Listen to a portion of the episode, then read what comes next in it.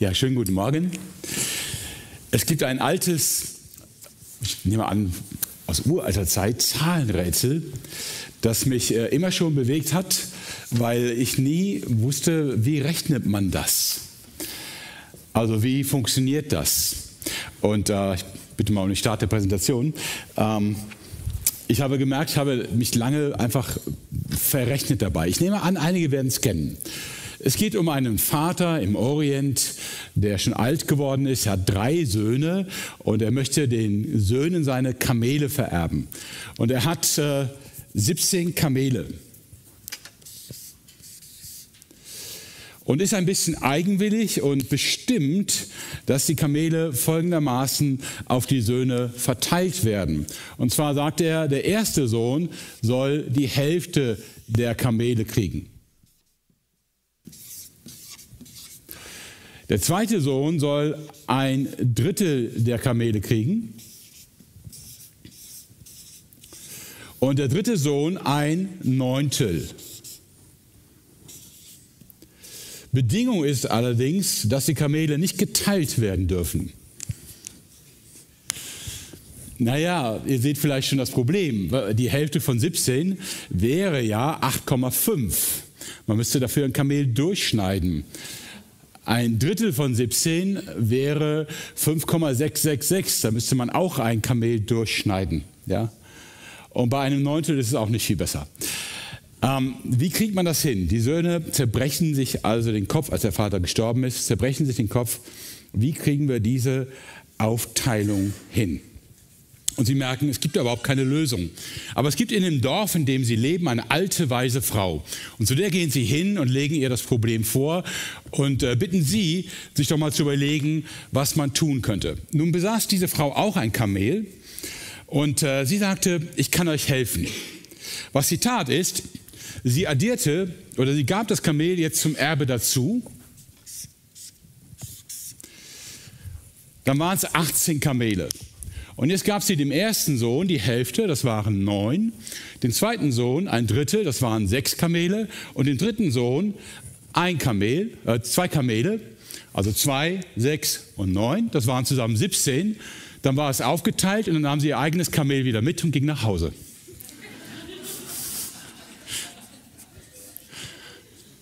Da habe ich lange, lange überlegt, wie geht das?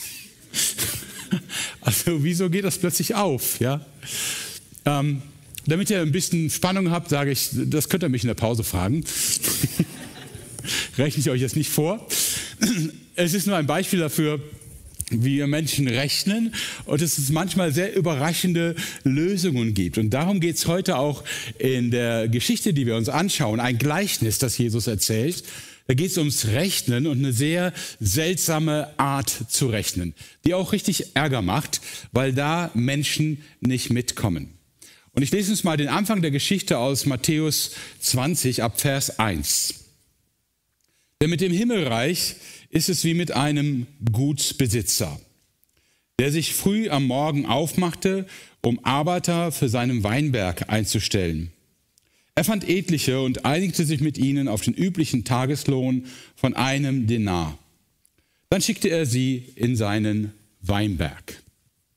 So fängt die Geschichte also an. Eine ganz typische Szene.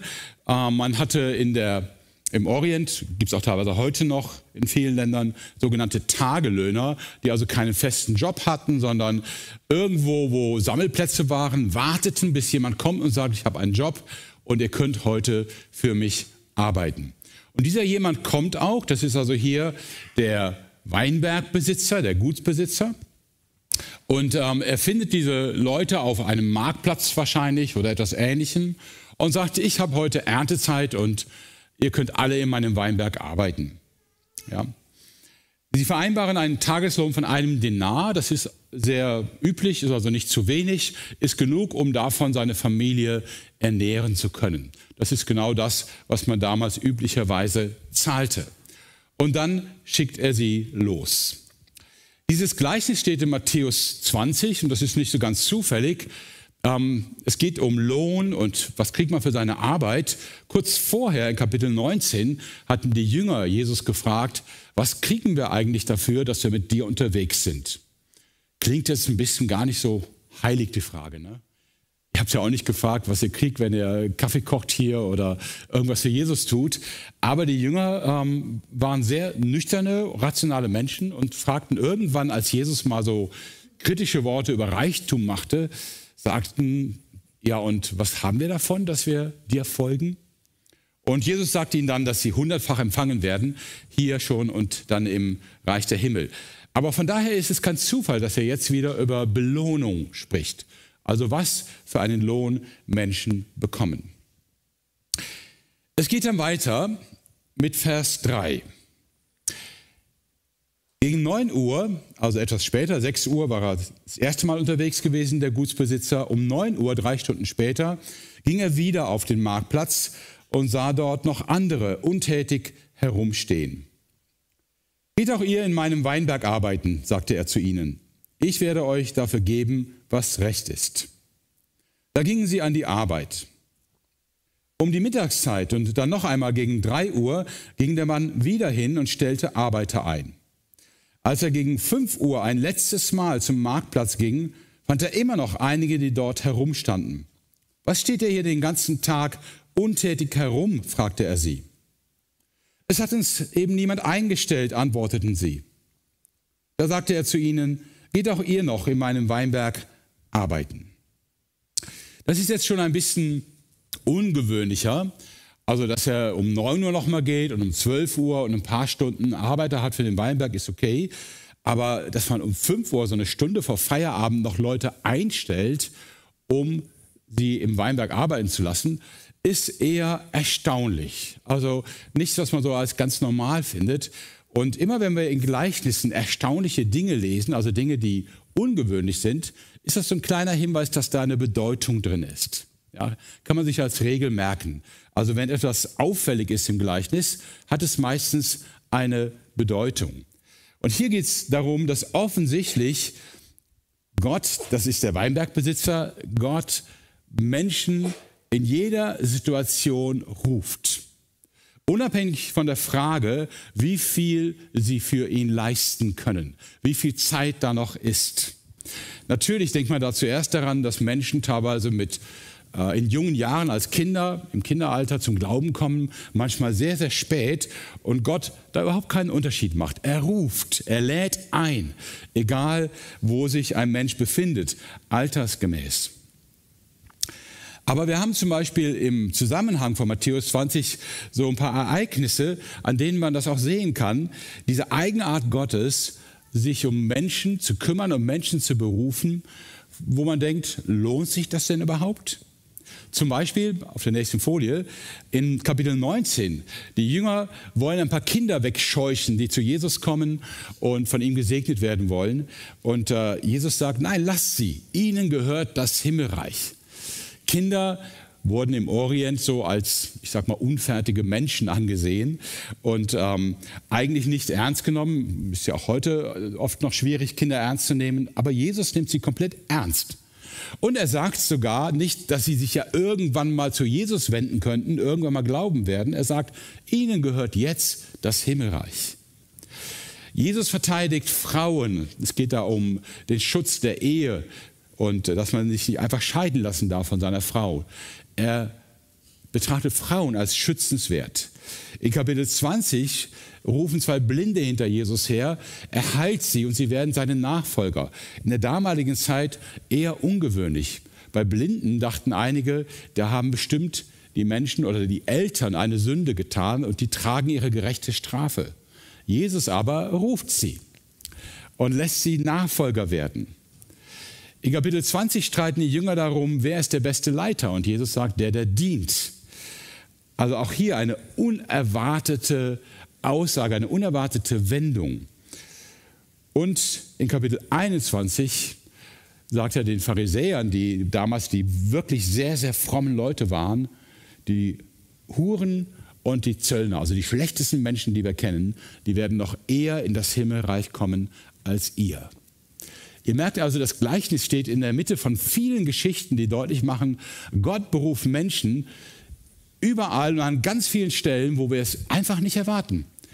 Wo wir nicht denken, dass er das ernst meinen könnte. Menschen, wo wir meinen, die haben das nicht verdient oder die werden sich niemals öffnen für Gott oder wenn die sich zu Gott wenden, können die nicht viel tun für Gott und so, und so weiter. Das Gleichnis macht also deutlich, Gott beruft nicht jetzt die fittesten, stärksten, schlauesten, besten, um eine Top-Mannschaft zu haben. Also Gott ist nicht Bayern München. Ja. Bin ein bisschen betroffener, ich bin Gladbach-Fan und gerade ist unser Torwart abgewandert nach Bayern. Das tut ein bisschen weh.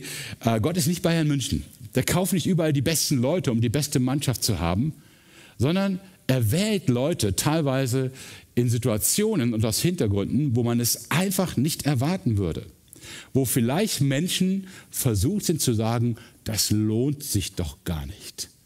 Gott sieht das völlig anders. Und das gilt natürlich auch für dich. Dein Leben hat eine Riesenbedeutung für Gott. Auch wenn du vielleicht alt bist. Oder das Gefühl hast, dass du in der bisherigen Zeit, bisherigen Leben viel Zeit verschwendet hast. Der Gutsbesitzer fragt in dem Gleichnis ja auch, wieso seid ihr bis 5 Uhr nachmittags ohne Job?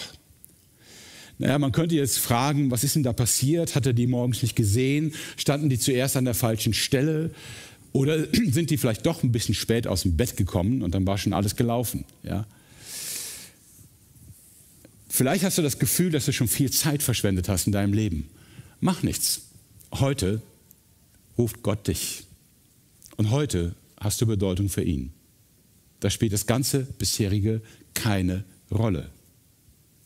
Vielleicht denkst du, dass du nicht den richtigen Beruf hast oder nicht so erfolgreich bist wie andere, nicht so beliebt, nicht so klug, nicht so schön, nicht so redebegabt, nicht so gesund, nicht so reich wie andere. Bei Gott spielen all diese Dinge keine Rolle. Du hast Bedeutung für ihn, unabhängig von Reichtum, von Schönheit, von Erfolg, von Beliebtheit und so weiter. Das spielt überhaupt keine Rolle. Gott ruft dich. Er meint dich. Und er braucht dich. Er braucht deine Gebete, deine Freundlichkeit, vielleicht deine Gastfreundschaft, deine Hilfsbereitschaft, deine Großzügigkeit. Er braucht deine Fähigkeit, Menschen zuzuhören oder einzuladen. Er braucht deine Zeit, die du in Menschen investierst. Er braucht ein mutiges Erzählen von Jesus in deinem Leben und vielleicht vieles andere. Oft handelt Gott durch Menschen, wo wir sagen, das ist seltsam und das lohnt sich doch gar nicht. Es gibt einen Menschen, der hat eine Riesenmission gegründet. George Ferber heißt er. Und die Mission heißt Operation Mobilisation. Zehntausende von jungen Leuten arbeiten bis heute mit dieser Mission, sind weltweit unterwegs. Unfassbar viele Gemeinden sind entstanden. Ein Riesenwerk. Aber wie ist dieser Mann zum Glauben gekommen? Er sagt, der Grund, dass ich zum Glauben kam, war eine Frau, eine alte Frau, die mich jeden Morgen auf dem Weg zur Schule sah. Ich war ein schlechter Mensch. Ich habe mich wirklich schlecht benommen. Ich war in Rebellion und wollte vom Glauben nichts wissen. Und diese Frau hat jeden Tag für mich gebetet. Mehr nicht. Sie hat jeden Tag für mich gebetet. Und irgendwann hat es diesen Mann getroffen. Er hat sich bekehrt und eines der größten Missionswerke der Welt aufgebaut. Wisst ihr, wir sehen immer die Leistungen und die Größe und den Erfolg und die Popularität von Leuten. Gott wertet völlig anders. Ja?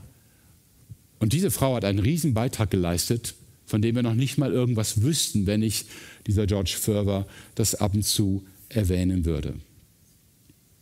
Jesus selber demonstriert das später, steht im Lukas-Evangelium, mit einer armen Witwe, die ein paar Pfennige, Cents in eine Spendenbox wirft.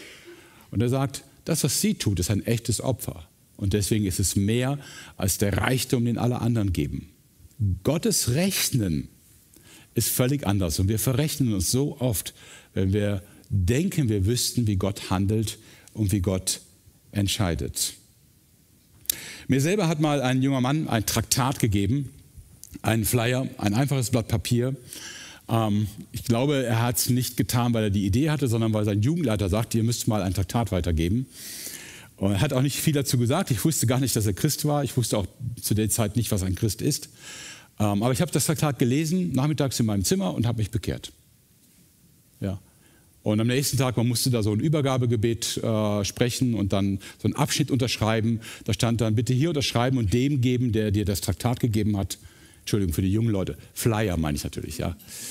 Also, unterschreiben und dem zurückgeben, der es dir gegeben hat. Am nächsten Tag gab ich es ihm und er guckte drauf und sagte, Oh, da muss ich jetzt meinen Jugendleiter fragen. War leicht überfordert. Ähm, aber er hat es gemacht. Eine kleine Tat. Ja.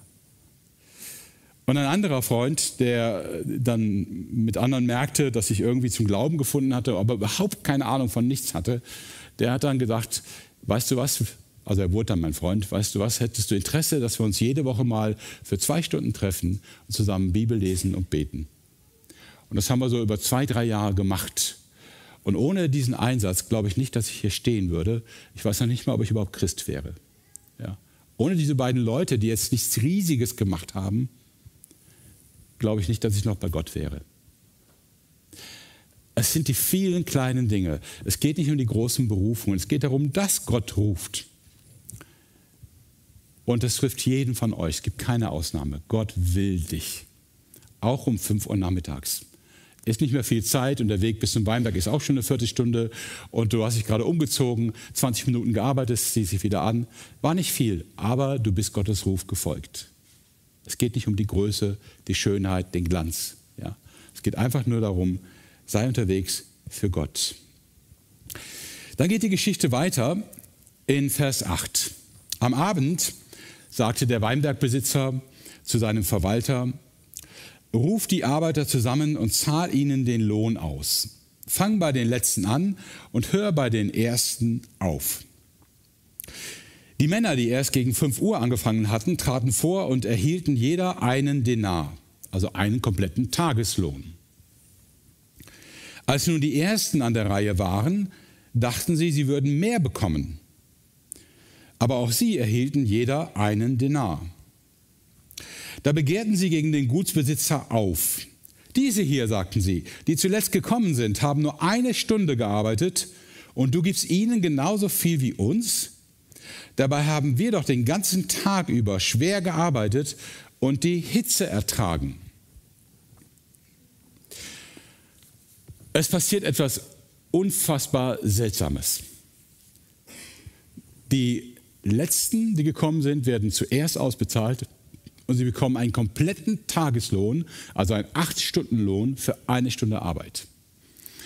So, und die anderen können ja rechnen und sagen sich, ja super, wenn die jetzt schon für eine Stunde einen 8-Stunden-Lohn bekommen, dann kriegen wir ja für 8 Stunden das Achtfache davon, also 8 Denare. Selbst wenn es nur 4 sind. Super, das war das Geschäft unseres Lebens. Aber dann werden alle ausgezahlt und alle bekommen genau das Gleiche. Alle kriegen den gleichen Lohn. Das ist oberschräg, oder? Also, äh, Astrid sagte ja schon, sie ist sehr gespannt, wie ich das löse. Aber erstmal würde ich sagen, jeder Gewerkschafter würde hier ausrasten und sagen, Moment mal, das geht ja überhaupt nicht, ja. Also der eine Denar, das ist schon mal gut, ja. Aber dass alle genau gleich bezahlt werden, ähm, kann man gar nicht fassen. Und wir halten erstmal fest, Gott sprengt unsere Vorstellungen von Belohnung. Und jeder hat Wert, auf der nächsten Folie, unabhängig ob Freund oder Feind, unabhängig von Stamm, vom Volk, von der Familie, vom Einkommen, vom Stil, vom Beruf, vom Alter, vom Erfolg, von der Bildung. Wisst ihr, jede Kultur und jede Gesellschaft hat ihre Art und Weise, Menschen zu bewerten. Was ist ein wertvoller Mensch, was ist ein weniger wertvoller oder ein unwerter Mensch? Ja? Soll man eigentlich nicht, aber jede Gesellschaft macht das. Für die deutsche Gesellschaft kann ich sagen, wir bewerten vor allen Dingen nach Bildung. Ja, je mehr du gebildet bist, desto höher der Respekt normalerweise. Und noch ein bisschen nach Stil, Reichtum, Status und ähnlichen Dingen. Das sind so unsere Bewertungen. Es gibt Gesellschaften, da wirst du sehr stark bewertet danach, aus welcher Familie du kommst. Wenn du einen bestimmten Namen hast, dann hat man sofort Respekt vor dir. Also wenn ihr nach Pakistan kommt, wäre es schön, ihr hättet den Nachnamen Sharif. Das ist richtig gut. Ja? Dann seid ihr ziemlich weit oben. Mit Neuenhausen passiert nichts. Es gibt Länder, da ist es wichtig, zu welchem Stamm du gehörst. Da ist der Wert des Menschen abhängig davon, zu welchem Stamm er sich zuordnet. Es gibt Länder wie Indien zum Beispiel, da ist es entscheidend, in welcher Kaste du geboren wurdest. Da sind also 3000 verschiedene Schichten. Und äh, du musst dich genau an das halten, wo du hineingeboren worden bist. Das entscheidet, was dein Wert ist. Im Westen, wie gesagt, hat es viel zu tun mit dem Einkommen, mit, dem, mit der Ausbildung, ein bisschen mit dem Stil, vielleicht auch mit dem Alter, mit dem Erfolg und so weiter. Gott sprengt diese Vorstellungen von Wert und von Belohnung. Er zahlt alle gleich. Und zwar bekommt jeder so viel, wie versprochen wurde. Einige bekommen nur wesentlich mehr als erwartet. Also die Letzten bekommen deutlich mehr, als sie erwartet haben. Und die Ersten bekommen genau das, was auch ausgemacht war. Einen Denar, einen Tageslohn. Also erstmal ist hier der Gutsbesitzer nicht ungerecht. Er zahlt nicht zu wenig. Sie beschweren sich darüber, dass er einigen mehr zahlt. Das ist das Problem. Nicht sein Geiz ist die Schwierigkeit, seine Großzügigkeit ist das, was ärgert. Gott schenkt allen gleich. Natürlich hat das auch ein bisschen damit zu tun, dass die, die um 5 Uhr erst gearbeitet haben, trotzdem einen Denar brauchen, um ihre Familie zu ernähren. Der Hunger ist der gleiche. Der macht keinen Unterschied. Und der Gutsbesitzer ermöglicht ihnen, leben zu können. Er zahlt also nicht nach dem, was sie geleistet haben, sondern nach dem, was sie brauchen. Sie brauchen einen Tageslohn, um leben zu können. Aber er ist eben auch über die Maßen großzügig. Um das mal in Wirtschaftskategorien zu sagen, kein, er rechnet kein Return on Investment. Das macht man in der Industrie, in den Fabriken, in den Firmen, äh, dass man sagt, wie viel investiere ich in jemanden und wie viel bringt er mir. Der steht also nicht mit einem äh, Taschenrechner da und sagt, wie viel haben die gearbeitet, wie viel ist dabei rausgekommen, wie viel lohnt sich das, sondern er zahlt nach dem, was Menschen brauchen. Er gönnt ihnen das, was sie brauchen, auch wenn sich das für ihn nicht lohnt. Also keine leistungsorientierte Bezahlung keine Belohnung für die Leistungsstarken und Cleveren, aber genug für jeden und mindestens das, was versprochen wurde. Ich gebe zu, menschlich gesehen ist das schwierig, ähnlich wie diese Rechenaufgabe, weil ist das nicht pädagogisch sehr unklug? Also beim nächsten Mal, wenn ich jetzt einer wäre, der da morgens um 6 Uhr gestanden hat, beim nächsten Mal würde ich sagen, ja nu, dann kann ich ja auch mittags da stehen und kriege ja eh das Gleiche oder sogar nachmittags. Also wenn ich für eine Stunde so viel kriege wie für acht Stunden, dann arbeite ich eben nur eine Stunde. Ja, so denken wir Menschen. So rechnen wir. Es gibt Christen, die haben so gedacht, man sagt das von dem Kaiser Konstantin, der sich im vierten Jahrhundert zu Jesus bekehrte. Er habe sich erst am Ende seines Lebens taufen lassen, weil ihm das zu schwer war, sich früher taufen zu lassen bei all den Sünden, die er noch vorhatte. Ja. Also so hat er das nicht genau formuliert, aber ungefähr das war das Ergebnis, ja. So nach dem Motto, wenn ich sowieso gerettet bin, auch wenn ich mich im letzten Augenblick bekehre, dann warte ich doch noch lieber. Das wäre so menschlich gedacht. Dann warte ich eben bis 5 Uhr und dann werde ich ja auch noch gut bezahlt. Gott aber kalkuliert völlig anders. Er beruft dich, er setzt dich ein, und er gibt dir das, was du brauchst. Ja, das ist der entscheidende Punkt. Du kannst das nicht kalkulieren wie ein Mensch. Du kannst das nicht berechnen. Ja, das ist noch ein bisschen trickier als diese Aufgabe hier. Du wirst das nicht hinkriegen. Gott kalkuliert völlig anders. Der Gutsbesitzer sagt auf der nächsten Folie, mein Freund, ich tue dir kein Unrecht. Hattest du dich mit mir nicht auf einen Denar geeinigt?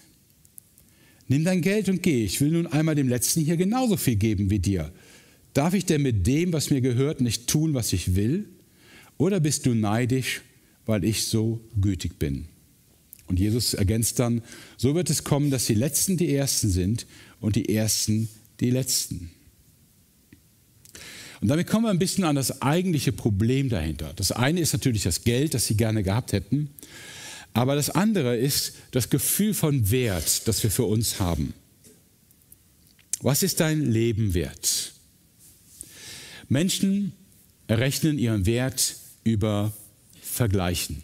Auf der nächsten Folie habe ich das mit einem Wettkampf dargestellt. Menschen errechnen ihren Wert über Vergleichen. Die Frage, was wir wert sind, kalkulieren wir normalerweise so, dass wir mal schauen, wie ist der andere, wer ist denn hier beliebter, wer hat mehr Gespräche, wer, ist, wer wird besser behandelt, wer ist öfters auf der Bühne vielleicht, ja? Ähm, wer ist wichtiger? Wir vergleichen einander und dann kalkulieren wir so unseren eigenen Wert. Bei manchen geht diese Kalkulation ziemlich in den Keller weil sie dann das Gefühl haben, sie hätten keinen Wert, fehlendes Selbstwertgefühl. Ähm, ganz gefährdet sind übrigens Sandwich-Kinder. Das möchte ich mal in eigener Sache sagen. Ich habe einen großen Bruder und einen kleinen Bruder und das ist eine ganz problematische Situation. Ja. Der große Bruder ist der, der alles besser kann als ich und der kleine Bruder ist der, der süß ist. Und ich bin Sandwich, ja. Oder wie meine Frau sagte, meine Frau hat eine große Schwester und eine kleine Schwester. Ihr seht, wir haben so eine Art Leidensgemeinschaft gegründet. Sie sagte, die großen beiden müssen beim Spülen helfen und die kleinen beiden müssen früh ins Bett. Bei drei Kindern heißt das, das Sandwichkind muss helfen und früh ins Bett. Ne? Menschen errechnen ihren Wert über Vergleichen. Gott aber gibt dir deinen Wert ohne deine Leistung zu messen. Er sieht deinen Wert nicht in deiner Leistung, nicht in deiner Beliebtheit, nicht in deiner Bedeutung beim Menschen. Und das heißt, alles vergleichen, konkurrieren, neidisch sein, sich selbst herabsetzen, frustriert sein, aufgeben, kämpfen, sich vordrängen und so weiter ist überflüssig. Es ist nicht ganz überflüssig. Bei Kindern ist das wichtig. Kleine Kinder müssen sich vergleichen, weil die so erst auf die Idee kommen, wow, ich könnte ja auch mal versuchen zu laufen ja, oder zu sprechen. Das ist so ein Antrieb für Kinder zu lernen. Und wenn man sich vergleicht und sagt, boah, das, was äh, der Paul auf dem Schlagzeug kann, das würde ich auch gern können und jetzt übe ich. Das ist richtig gut. Ja. Aber wenn ich den Paul nicht mehr ins Gesicht sehen kann, weil ich sage, boah, der kann Schlagzeug spielen und ich nicht, und meine Frau sagt, du kannst doch nicht mal tanzen, das ist schlecht. Warum? Ja. Es ist seine Gabe und nicht meine Gabe. Es ist in Ordnung. Wir müssen uns nicht vergleichen, nicht konkurrieren. Und es entsteht so viel Ärger aus dem Vergleichen. Es ist so bitter, wenn andere Menschen für mich Konkurrenten sind und nicht Mitmenschen. Wenn mein Wert daran hängt, dass ich erfolgreicher, besser, klüger, schneller, stärker etc. bin, dann verliere ich ganz viel in der Beziehung zu meinen Mitmenschen. Nach oben, wenn wir vergleichen, haben wir Neid oder auch falsche Bewunderung. Manchmal geben wir viel zu schnell auf und sagen, so Schlagzeug spielen könnte ich nie. Ja. Wie gesagt, meine Frau wird sagen, kannst du auch nicht, aber ich habe es auch noch nicht versucht. Ja. Wir geben viel zu schnell auf. Ja, wir bewundern und sagen dann, das kann ich eben nicht, basta. Oder nach unten hin eben äh, werden wir arrogant und verachten andere, die nicht so viel können wie wir. Wie rechnet Gott Gott gibt dir den größten Wert, der möglich ist, indem er das Wertvollste für dich gibt, was möglich ist. Gott gibt dir den größten Wert, der möglich ist, indem er das Wertvollste für dich gibt, was möglich ist. Seinen Sohn Jesus Christus. Mehr Wert kann er dir nicht zuschreiben. Mehr Lohn kann er dir nicht geben. Es ist das, was er am meisten geliebt hat und für dich gegeben hat. Du bist unendlich viel wert. Und all das andere, über das ich gesprochen habe, das ist so lächerlich wenig im Vergleich zu dem, was Gott dir an Wert schenkt. Dein Leben ist wertvoll, weil Gott es bestimmt hat. Und deswegen hat es Bedeutung, weil Gott es will. Du kannst dich selber bejahen. Vergiss die ganzen frustrierenden Erfahrungen mit Menschen, die dich überholt haben, die besser waren, wann du übersehen wurdest, nicht ernst genommen. Gott hat dich gesehen. Gott nimmt dich ernst. Und er findet dich unendlich wertvoll. Vergiss aber auch das Beurteilen anderer.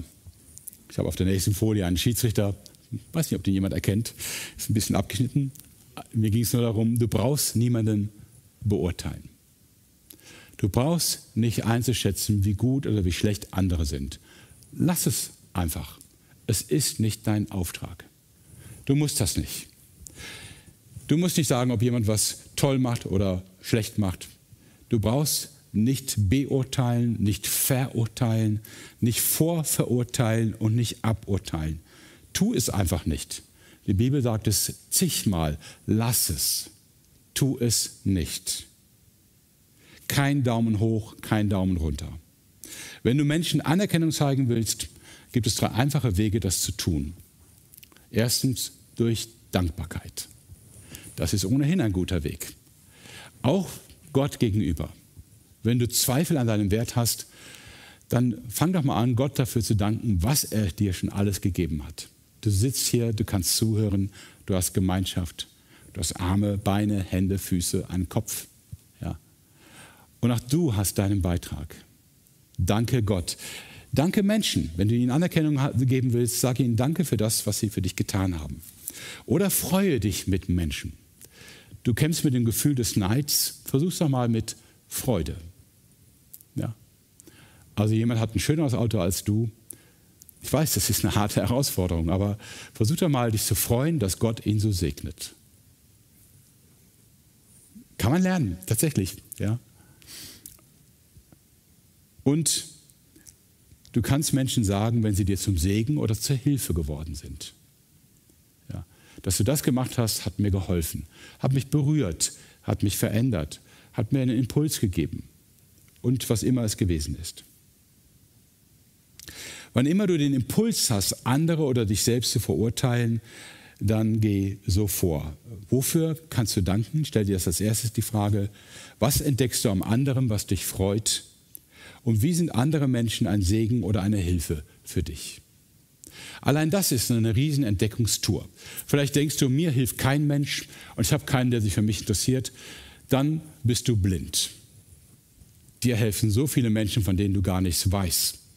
Nicht nur die Menschen, die gerade hier den Gottesdienst gestalten, auch die Menschen in, Elektrizitätswerken, die gerade dafür sorgen, dass ihr mich gut hören könnt und sehen könnt.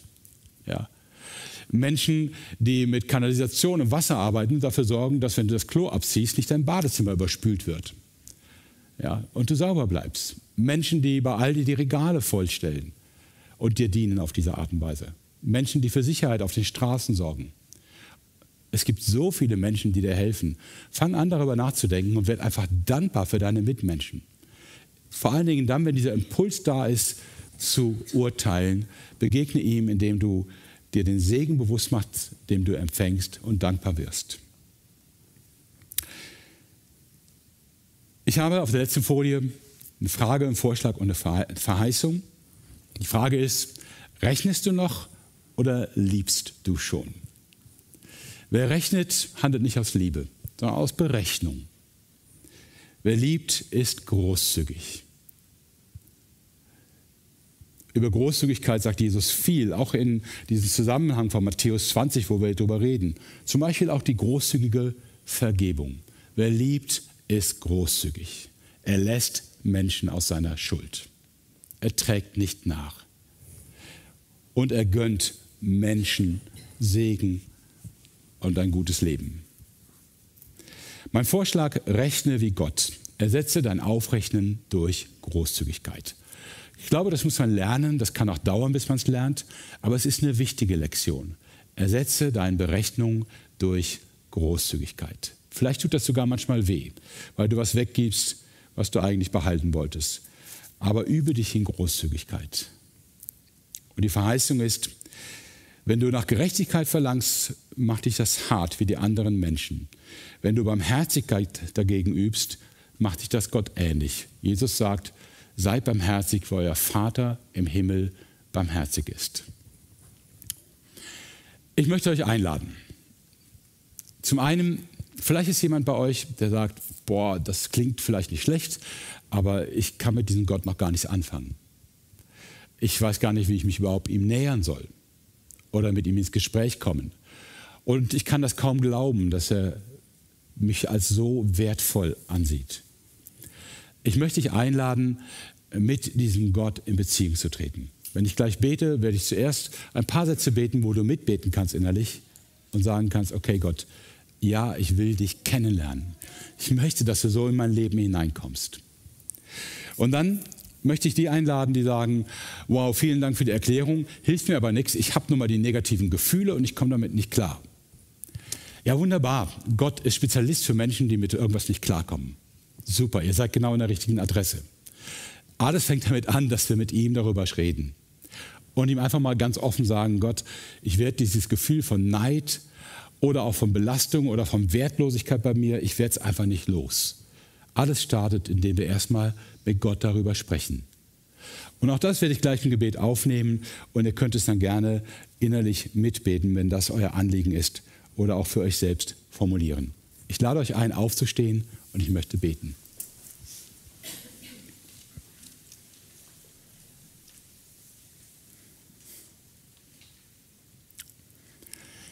Lieber Vater im Himmel, wir können es nicht fassen, dass du so rechnest, wie wir Menschen einfach nicht mitkommen. Und dass dieses Rechnen so sehr zu unserem Vorteil und zu unserem Segen ist, wie wir als Menschen nie es erwarten würden. Du liebst es, großzügig zu sein. Du liebst es, Menschen zu überraschen mit mehr, als sie erwartet haben. Und gleichzeitig bist du vollkommen gerecht und benachteiligst niemanden. Herr, du sprichst uns unendlichen Wert zu, indem du uns Jesus Christus geschenkt hast. Wir können dir nur danken dafür. Herr, und ich möchte jetzt mit denen und für die beten, die dich vielleicht noch gar nicht kennen oder das Gefühl haben, dass sie viel mehr von dir verstehen müssten. Herr, du hast durch deinen Heiligen Geist die Möglichkeit, nicht nur unseren Kopf Informationen zu geben, sondern auch unsere Herzen zu erreichen. Und ich bete, Herr, dass du unsere Herzen berührst mit deiner Liebe, mit deiner Großzügigkeit, mit deiner Botschaft, dass sie uns auf unseren untersten, tiefsten Ebenen erreicht und uns im tiefsten Wesen bewegt und verändert und zu dir hinzieht. Herr, wir haben Sehnsucht nach dir und bitten, dass du dich uns offenbarst und zeigst und uns bereit machst, dass wir ganz uns dir zuwenden. Herr, ich möchte mit denen beten, die mit Gefühlen kämpfen und für die die Botschaft vielleicht klar ist, aber der Schritt schwer. Ich bitte dich, Herr, dass du durch deinen Heiligen Geist auch da Klarheit schaffst, aber auch Veränderung. Du hast gesagt, dass dein Heiliger Geist bis in die Persönlichkeit hineingeht, dass er Frieden, Freude, Liebe, Geduld, Freundlichkeit und viele andere Dinge bewirkt. Und genau das ist es, was wir brauchen. Und ich bete, dass das geschieht. Verändere uns, Herr. Lass uns immer ähnlicher werden, so wie du bist. Wir möchten von deiner Liebe und Großzügigkeit lernen. Verändere uns, Herr, in dein Bild. Im Namen Jesu Christi. Amen.